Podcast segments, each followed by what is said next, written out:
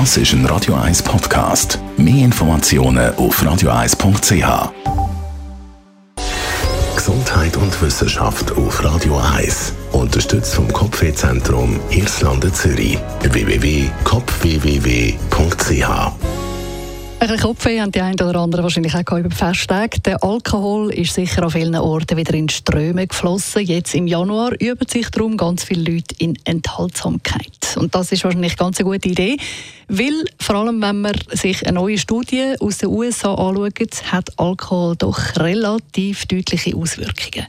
Forscher von der University of Southern California die haben sich nämlich die Hirnbilddaten von 17.000 Menschen angeschaut, um so herauszufinden, ob täglicher Alkoholkonsum unser Gehirn schneller altern lässt. Und tatsächlich, es ist so. Vor allem der Alkohol scheint im Gehirn wirklich zuzusetzen. Und zwar mit jedem Gramm Alkohol, wo man pro Tag konsumiert, altert das Gehirn um gut siebeneinhalb Tage.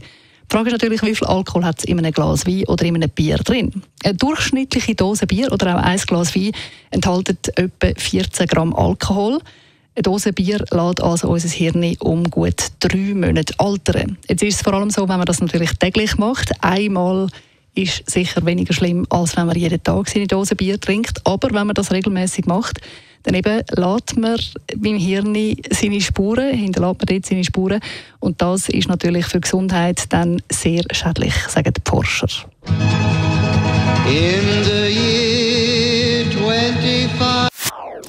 Das ist ein Radio 1 Podcast. Mehr Informationen auf radio1.ch.